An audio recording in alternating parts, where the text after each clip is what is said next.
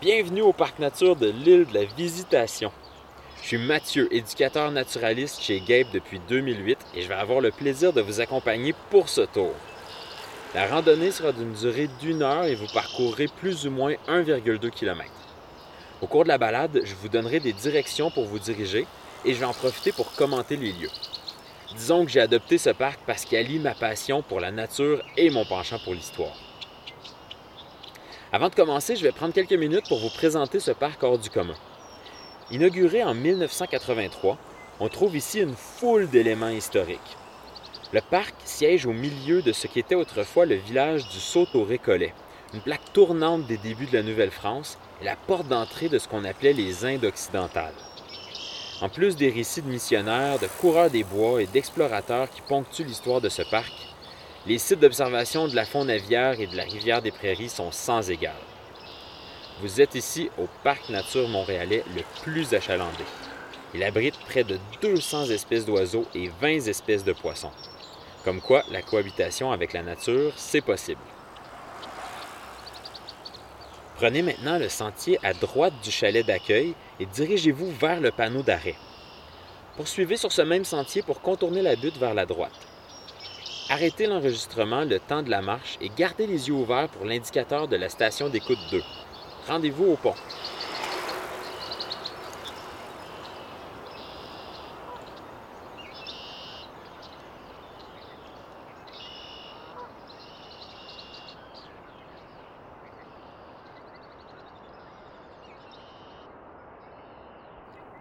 Avancez-vous sur le pont. Observez l'eau qui coule sous vos pieds. On se trouve maintenant sur le pont qui vous mènera à l'île de la Visitation. Avant d'y aventurer, je voulais pointer quelques détails sur ce bras de la rivière qu'on appelle aussi le bassin du pêcheur. Une digue a été construite à l'autre extrémité de l'île et elle ralentit le débit de l'eau qui y passe. On retrouve donc ici des espèces de plantes et d'animaux complètement différents de ceux de la rivière, malgré qu'il s'agit du même cours d'eau. Ce courant moins puissant favorise entre autres les larves aquatiques d'insectes et de nombreux petits crustacés. Les plantes aquatiques et certaines algues sont aussi favorisées par ce débit atténué. Avancez-vous sur le pont près de la rive de l'île. Ouvrez grand les yeux parce que c'est le meilleur endroit du parc pour voir les lépisostés osseux. On reconnaît assez facilement leur silhouette allongée et accentuée par un long museau effilé. Pour chasser, ce grand poisson apprécie les eaux peu profondes et donc plus chaudes des rivières. Leur présence signifie qu'il y a une variété de plus petits poissons dans ce chenal naturel. Barbottes, crapets, achigans sont des exemples de proies de notre chasseur aquatique. Les lépisostés, longs d'environ 70 cm, ont en plus de leur branchie un organe respiratoire primitif appelé une vessie gazeuse qui leur permet de respirer un certain temps en dehors de l'eau. On aurait retrouvé des fossiles de cette même espèce datant de 75 millions d'années. Disons que si vous êtes bon observateur, vous pourriez voir un dinosaure se faire chauffer au soleil ou chasser des têtards de grenouilles. Trêve de paléontologie, une fois notre observation terminée, suivez le sentier sur la droite en quittant le pont.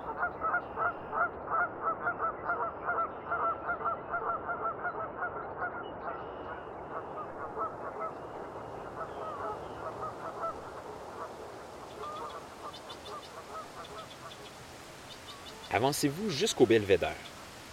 Vous y trouverez la première installation hydroélectrique construite en milieu urbain au Québec. Sa construction entre 1928 et 1930 vient modifier le cours de la rivière, transformant alors l'environnement du parc. La construction du barrage a causé une augmentation du niveau de la rivière, ce qui a submergé de nombreux îlots. Les fameux rapides du saut récollet et du Gros Saut près de l'île Perry ont pratiquement été éliminés. D'ailleurs, un tiers de l'île sur laquelle vous vous trouvez a été inondé par cette construction. Disons que ce barrage laisse des traces. Ce qui se trouve à vos pieds, c'est le déversoir du barrage qui évacue les trop-pleins du réservoir. Celui-ci est alimenté par le barrage que vous pouvez voir au loin, soit cette grande structure composée de plusieurs arches. Maintenant, connaissez-vous l'alose savoureuse? C'est un poisson anadrome, signifiant qu'il naît en eau douce, mais qu'il grandit en eau salée. Une fois maturité, il remonte sa rivière natale pour frayer en eau douce. Au Québec, en période de migration, on le retrouve dans l'estuaire du Saint-Laurent jusqu'au Golfe. Au printemps, la Lose remonte l'estuaire pour atteindre deux frayères connues, soit une dans la rivière des Outaouais et l'autre juste ici, dans la rivière des Prairies. Ces cours d'eau ainsi que la rivière des Mille-Îles ont tous été l'objet d'aménagements qui modifient la migration de la Lose.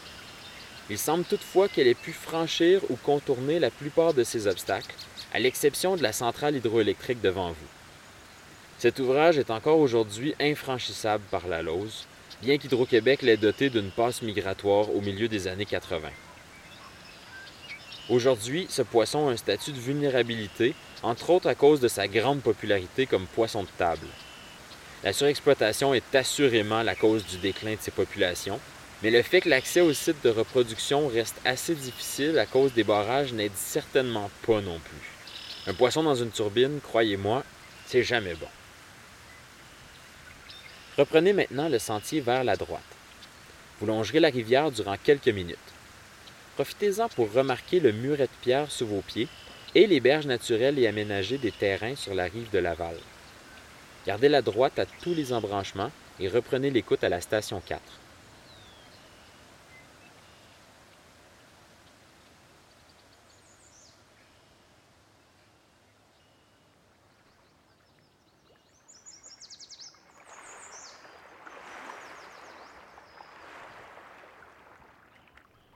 Vous vous tenez tout près de la croix de Nicolas Viel.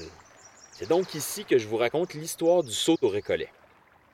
Mais d'abord, lorsque vous longiez la rivière pour vous rendre à la station 4, vous avez pu remarquer les différents types de berges qui donnent sur le cours d'eau pendant votre marche.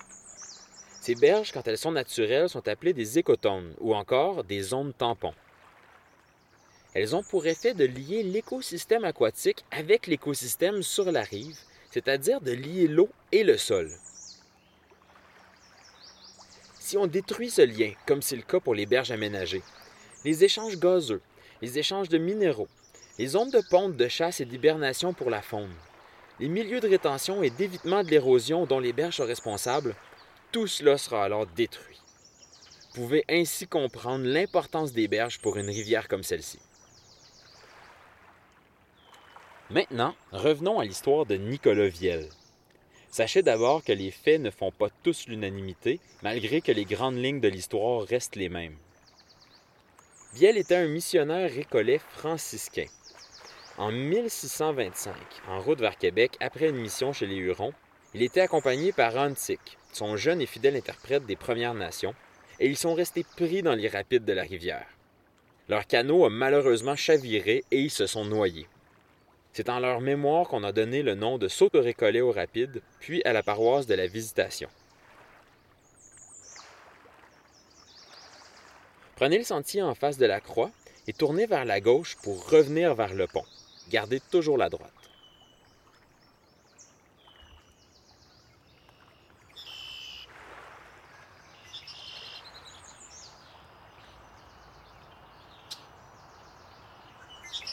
Nous sommes déjà sur le chemin du retour. Nous n'avons exploré ensemble qu'une petite partie du parc. Je vous suggère de vous rendre dans le secteur de la digue où vous pourrez voir les ruines des moulins et visiter la maison du pressoir. En 1726, on construisit la digue sur ce bras de la rivière pour y installer un moulin à scie. Depuis, des moulins à grains, à farine, à scie, à clous et à papier gris se succédèrent jusqu'en 1970. Cette activité économique était idéale pour les villageois du sud récollet et le secteur devint vite un pôle industriel important. À l'époque où l'on construisit les moulins, la rivière était encore le principal moyen de transport ainsi qu'une source d'eau et de nourriture. La ville de Montréal devint propriétaire de la digue en 1981. Les moulins et les usines sont alors détruits pour des raisons de sécurité publique. Seule la maison du meunier que vous pouvez encore aller voir est conservée. C'est en 1998 qu'on aménagera l'actuelle digue mettant en valeur les vestiges industriels. Oh, j'allais oublier. C'est primordial de vous mentionner que c'est aussi dans ce secteur qu'on trouve les biorogris, l'oiseau vedette du parc. Cet oiseau migrateur passe l'été parmi nous, faisant le guet près des ruines. À l'allure trapue, on le reconnaît facilement grâce à ses yeux rouges et ses deux longues plumes blanches qui descendent sur son dos noir aux reflets bleus et verts. De magnifiques spécimens qui ajoutent un peu d'exotisme au parc. La maison du pressoir, quant à elle, a été construite entre 1806 et 1821 par Didier Joubert, le meunier du Sautorécollet. Elle cache un pressoir qui servait à une production de cidre. Aujourd'hui, c'est le centre d'interprétation de l'histoire du Sautorécollet. Vous la croiserez sur votre chemin vers la digue. Faites-y une pause pour saluer nos historiens.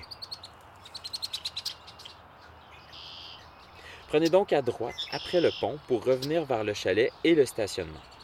Vous pourrez ensuite prendre le prochain chemin à droite pour aller visiter la maison du pressoir et aller voir la digue. Quoi qu'il arrive, bon retour à la maison, la vôtre. Merci beaucoup d'avoir choisi le tour.